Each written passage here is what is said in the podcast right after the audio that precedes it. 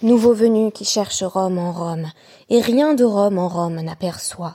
Ces vieux palais, ces vieux arcs que tu vois, et ces vieux murs, c'est ce que Rome en nomme. Vois quel orgueil, quelle ruine, et comme celle qui mit le monde sous ses lois pour dompter tout, se dompta quelquefois, et devint proie au temps qui tout consomme. Rome de Rome est le seul monument, et Rome, Rome a vaincu seulement. Le Tibre seul, qui vers la mer s'enfuit, reste de Rome aux mondaine inconstance. Ce qui est ferme et par le temps détruit, et ce qui fuit au temps fait résistance. Joachim Dubélé, Les Antiquités de Rome. Shalom à toutes et à tous, merci d'être de retour sur DAF Yomi pour l'étude du DAF 80 de la Maseret Gittin, où il sera question d'une coutume disparue.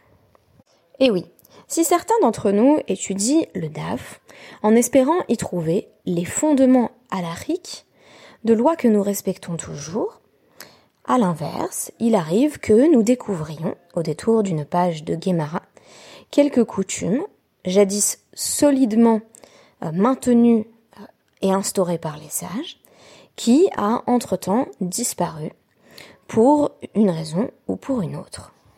Aujourd'hui, nous parlerons de la coutume fermement ancrée, comme nous allons le voir, qui consistait à rédiger euh, donc les guitines, les actes de divorce, notamment euh, donc à destination euh, des épouses, en indiquant la date avec le calendrier qui correspondait non pas, si vous voulez, à une chronologie juive de l'histoire, mais bien au calendrier de la malchoute dans laquelle on se situait à ce moment-là. Donc par exemple, le calendrier babylonien s'il y avait un divorce en Babylonie. Mais Rome fait ici exception. Dubélé, dans ses Antiquités de Rome, publié en 1558, rejoint une tradition poétique qui consiste à méditer sur les ruines de la civilisation romaine, en exprimant une forme d'admiration nostalgique pour la grandeur latine. À l'inverse, dans la Guémara, les sages vont exprimer une forme de mépris de euh, Rome en tant que pur pouvoir politique qui ne détient pas de culture à part entière. En d'autres termes, contrairement d'ailleurs à la Grèce, à laquelle on va reconnaître une langue et une culture, Rome ne serait qu'une sorte de melting pot de cumul géopolitique de régions qui n'ont rien à voir entre elles, qui ne posséderaient donc pas véritablement de caractéristiques culturelles dominantes. Dès le DAF 79, nous avons euh, une Mishnah qui va mettre en place une série de sanctions qui concernent euh, à la fois le mari et l'épouse, mais qui vont toucher bien entendu plus durement encore l'épouse, qui se serait remariée avec un get, un acte de divorce qui n'était pas, pour diverses raisons, en bonne et due forme.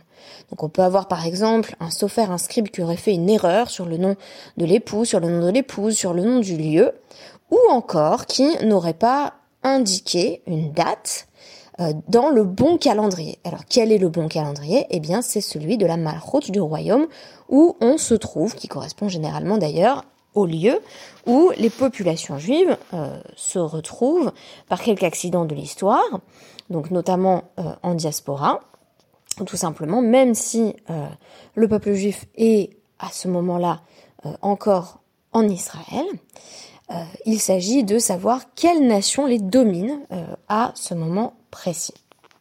Alors la Mishnah mentionne clairement une Malchut Sheina Hugenet c'est-à-dire littéralement un royaume qui n'est pas convenable, qui est indigne d'être appelé royaume. Au sujet de ce royaume, on nous dit qu'il n'y aura pas besoin de euh, rédiger le guet en respectant son calendrier. Qui, par exemple, c'est la Rome. Bien que la domination romaine ait été absolue sur le peuple juif pendant bien des siècles, la question demeure entière de savoir pourquoi on ne considère pas ça comme un véritable royaume. Pourquoi dit-on que c'est pas véritablement un royaume à part entière, Mishum, des En l'octave, Velolachon? Parce qu'ils n'ont pas vraiment leur propre langage, ils n'ont pas euh, ni de langue écrite ni de langue orale. En d'autres termes, la langue romaine euh, et l'écriture qui découlé de cette civilisation est perçu comme relevant d'un ensemble d'emprunts, ce que j'appelais une sorte de patchwork. En réalité, on peut avancer que le latin est une langue pourvue de euh, sa propre légitimité. Mais ce que l'on reproche ici en filigrane, c'est que on a affaire à une culture qui ne possède aucun élément qui la définisse en propre. En d'autres termes, Rome n'est précisément que l'agrégat de euh, nations diverses euh, qu'elle a conquises. Ainsi, on sait que les Romains, lorsqu'ils allaient conquérir une nouvelle région, euh, allaient par exemple ajouter des dieux à leur panthéon, donc qui était en expansion perpétuelle de ce fait. Et donc effectivement, on peut parler euh, d'une somme d'emprunts culturels qui fait que l'identité de Rome n'est plus suffisamment définie pour qu'on ait l'obligation de mentionner Rome dans les actes de divorce. Là-dessus, il est très intéressant que, au détour d'une discussion sur les contrats de divorce, la Guémara nous propose une sorte de hiérarchie des royaumes. Hiérarchie des nations également, euh, sur la base d'un principe simple, est-ce que euh, cette nation a une langue écrite qui la distingue des autres? Et est-ce qu'elle possède une langue parlée qui là encore lui est spécifique? Ou est-ce qu'on a affaire qu'à une expression de puissance politique pure qui aura consisté à opérer des emprunts de ça de là qui priverait euh, de ce fait la langue des Romains de toute autonomie? Ou là pose ici une question sur la Mishnah, Mipnema Tikno euh, Malchut Begisin Mishum euh, Shlom. Alors pourquoi est-ce qu'on a obligé à inscrire euh, donc la date qui correspond au calendrier de euh, de la Malchut, donc du royaume dans lequel on se situe, eh bien pour Shlom Malchut, pour préserver la paix, non pas du royaume, mais plutôt avec le royaume. En d'autres termes, on aurait ici affaire à une manifestation de Dina des Malchut à Dina. C'est la loi du pays qui est véritablement la loi, y compris pour les juifs. Bien entendu, tant qu'il n'y a pas de contradiction avec la halakha, on se doit donc de la respecter. Et donc, on respecte également les us et coutumes, euh, ce qui nous impose de rédiger des actes de divorce qui mentionnent le calendrier euh, local. Je trouvais ça très intéressant d'ailleurs de savoir dans quelle mesure les sages vont euh, affirmer la nécessité d'une préservation de l'identité forte une préservation de l'identité juive, par exemple le fait de garder, euh, de garder nos noms, de garder nos coutumes, et quand est-ce qu'au contraire, on est dans une logique de compromis, une sorte de compromis euh, politique, qui consiste à dire, puisque cette nation-là est digne euh, d'être reconnue comme une entité culturelle à part entière, alors on ne rechigne pas à prendre son calendrier dans le cadre de nos actes de divorce. Surprise là-dessus de la Gemara. Et est-ce que simplement pour maintenir les bonnes relations, si vous voulez, la paix avec le royaume dans lequel les Juifs se situent à ce moment-là, on va euh, dire que l'épouse, euh, si donc elle avait un acte de divorce avec son premier mari, qui ne mentionnait pas du tout le calendrier, euh, si vous voulez, de la Malchut, qui mentionnait un calendrier, par exemple, tout à fait juif. On va en donner des exemples dans un instant, bien entendu. On en avait déjà parlé dans la Mishnah d'hier, mais je n'avais pas détaillé la question. Est-ce qu'on va une fois que cette femme s'est donc remariée, la contraindre de divorcer de son deuxième mari et dire que les enfants nés de ce deuxième mariage sont des mamzerim, des enfants illégitimes, sous prétexte que il n'y a pas marqué euh, la date dans le calendrier, par exemple babylonien, si vous voulez. C'est absurde, ça, ça semble fou. Réponse donc de la Gemara, une sorte de provocation. In, si si. Oui, on va jusque-là. En d'autres termes, pour la préservation des bons rapports entre euh, la population juive locale et euh, les autorités dominantes qui, visiblement à cette époque, exigent que les juifs expriment leurs documents euh, avec le calendrier qu'ils ont eux-mêmes institué, on va aller jusqu'à effectivement donc créer une sorte d'effet fortement dissuasif euh, sur les couples sur le point de divorcer en disant attention, attention, il faut que le contrat soit bien rédigé dans le calendrier de la malroute dans laquelle on se situe et pas dans notre calendrier à nous. Sinon, ça peut effectivement coûter très cher puisque on a affaire à un ensemble de sanctions qui vont toucher à la fois euh, le premier mari, le deuxième mari et l'épouse elle-même. Euh, donc, euh, on mentionne ici seulement le fait que l'enfant né du deuxième mariage serait un mamzer parce que c'est la sanction la plus grave, mais on va également avoir des sanctions euh, économiques pour le premier et le deuxième époux, des sanctions symboliques pour l'épouse, par exemple, qui, si elle décède, n'est enterrée par aucun, par aucun de ses deux maris, si l'époux est Cohen. Donc, on a comme ça un ensemble de mesures dissuasives qui visent à préserver euh, cette coutume qui avait été développée, donc à partir de l'exigence de la malroute, de euh, rédiger les guitines avec le calendrier de la malroute locale.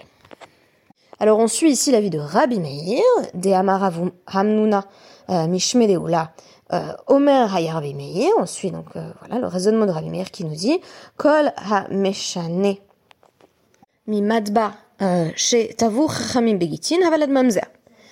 Si quelqu'un refuse de se conformer au modèle qui a été fixé par les sages pour les actes de divorce, donc les sages ont défini un modèle, si on refuse de s'y conformer, Ravalad Mamzer, on risque que les sages décrètent également que l'enfant euh, né donc de l'union suivante est un enfant illégitime. En d'autres termes, les sages vont aller très loin euh, pour renforcer leur contrôle sur les guitines, euh, sur les actes de divorce. Cela ne doit pas vous surprendre quand on a étudié à la fois dans, le tout début du traité Ktubot et de nouveau il y a quelques jours, cette idée de euh, Kinu Rabanan et Kiddush à savoir euh, les sages ont également pris le contrôle euh, des modalités euh, des kiddushin. Donc, ce sont les sages qui décident comment on se marie et comment on divorce.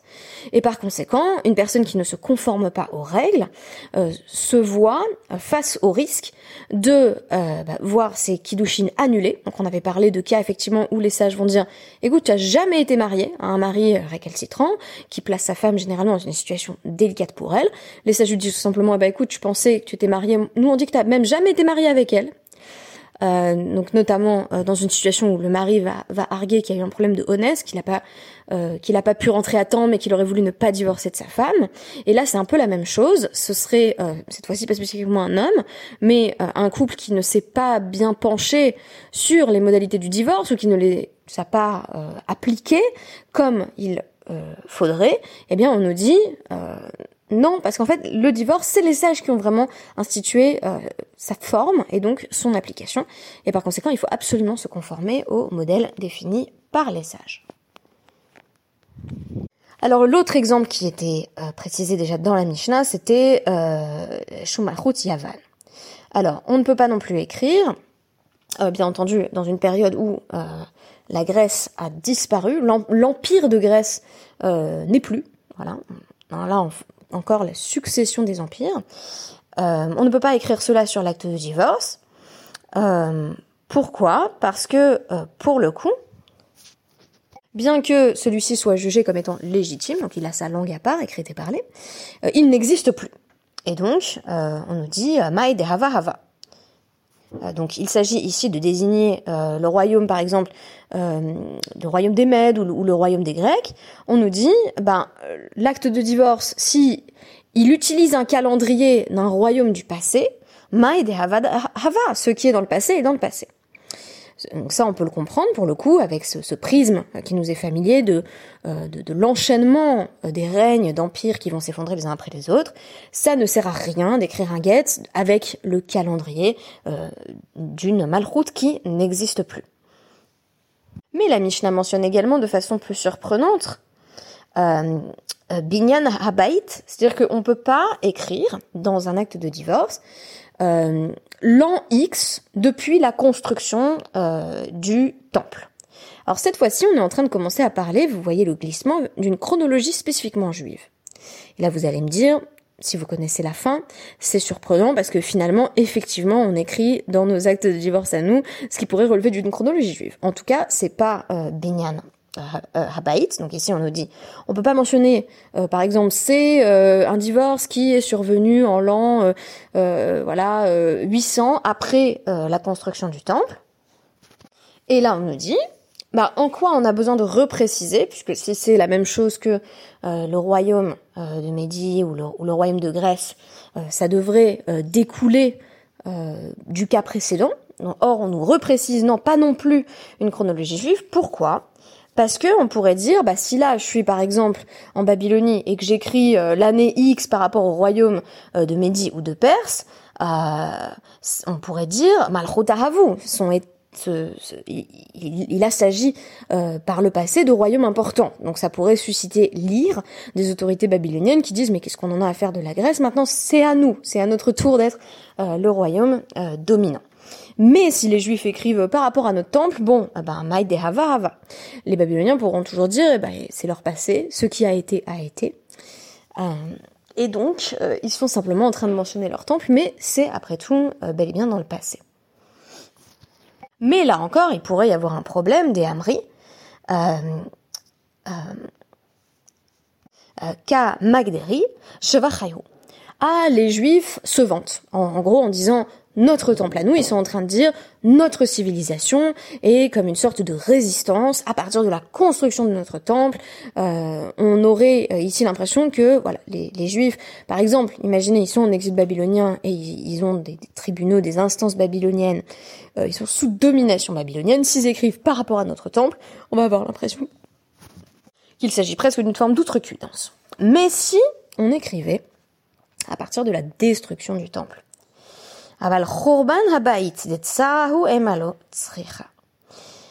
on pourrait penser que si les Juifs écrivent en l'an X depuis la destruction de notre temple, ils sont clairement pas en train de se vanter, ils sont seulement en train de faire allusion à leur histoire locale et particulièrement au grand traumatisme euh, qui s'inscrit dans cette histoire particulariste. Mais des tsarahu, ça leur cause une souffrance de même penser au Chorban Abait et pourtant dire que le Chorban Abait c'est en quelque sorte l'année zéro ne serait-ce que euh, en termes de euh, euh, voilà rupture paradigmatique presque ontologique dans le judaïsme, ça pourrait tout à fait s'entendre. Et là, ce serait pas particulièrement problématique. Donc tsrir. Donc la Mishnah a besoin de nous dire attention, ça, ça ne marche pas non plus. on pourrait penser que le gouvernement qui nous accueille, la nation dans laquelle on vit, va n'en avoir cure qu'on mentionne notre temple, mais en réalité, cela reste important pour eux, donc à l'époque de la Guémara. Et par conséquent, il est très important de mentionner malgré tout euh, le royaume sous la domination duquel on est en train de vivre, pour peu qu'on lui reconnaisse une légitimité. C'est sans doute pas un hasard, à mon sens, si le seul royaume auquel on refuse toute légitimité, c'est euh, Rome. Rome par excellence, dont on pourrait dire c'est la malchoute par définition. Euh, on nous dit non, non, mais ça c'est vraiment une sorte de pur pouvoir politique. Ce qu'on entend ici comme étant la malroute, c'est effectivement une forme d'administration qui va avoir d'un très mauvais œil que les juifs ne mentionnent pas euh, le royaume en question. Donc on pourrait voir euh, une allusion à cette force politique. On a envie que vous reconnaissiez que vous êtes bien chez nous. Donc euh, si vous voulez, c'est comme à l'heure actuelle quand, Gérald Darmanin dit les réunions communautaires, c'est une catastrophe. Je paraphrase. c'est l'idée de bah vous êtes chez nous et donc il faut vivre comme chez nous. Voilà, ça on entend beaucoup ça aussi à l'extrême droite. Euh, ce serait un peu le même discours qui pourrait émaner euh, euh, des, gouvernements des nations qui nous accueillent. pour Rome, on nous dit non mais Rome c'est différent, parce que Rome de toute façon n'est qu'un agrégat de populations et de cultures diverses et donc n'a pas d'identité suffisante pour qu'on doive finalement c'est le paradoxe que Rome l'oppresseur par excellence dont, avec qui on pourrait dire qu'il y a le plus d'enjeux à maintenir le shalom euh, vu que ce shalom a d'ailleurs euh, historiquement été non seulement contesté, mais par la suite euh, tout à fait annihilé, alors il n'y a plus d'enjeu de respecter cette coutume qui consisterait à noter la date dans le calendrier romain sur l'acte de divorce. Alors maintenant, on, va ouvrir tout, de même le Mishneh Torah du Rambam dans ses lois du divorce 1.27 et constater que, ben, comme toujours, à l'heure actuelle, euh, la coutume est devenue de euh, noter euh, donc la date du guet par rapport à au, début de la création. Donc en d'autres termes, on est sorti même de la question du particularisme et de l'universalisme et de la domination politique. On dit simplement la création du monde. Ça se veut universaliste, bien entendu, c'est la définition juive de la création du monde et pas la définition, par exemple, scientifique mais euh, on va effectivement faire référence à un événement qui euh, devrait faire l'unanimité, si l'on peut dire.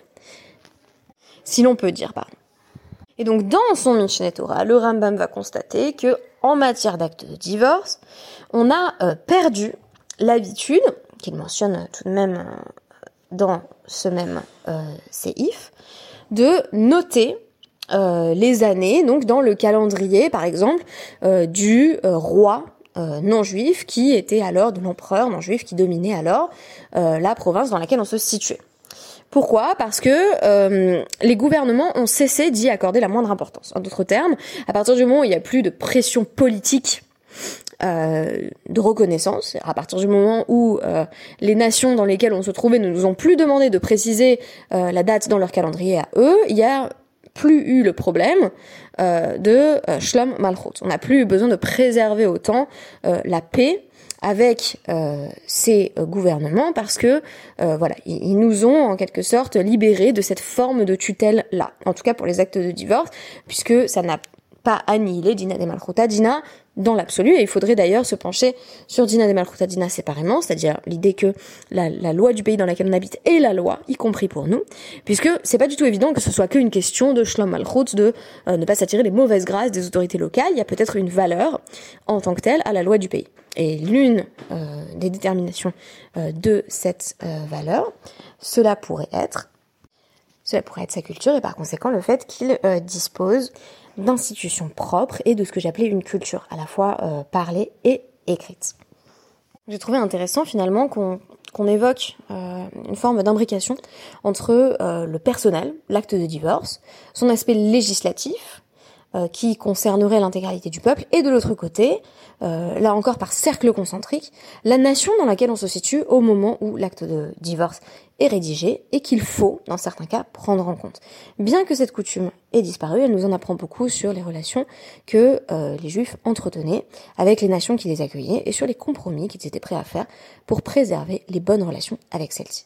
Merci beaucoup et Shabbat Shalom.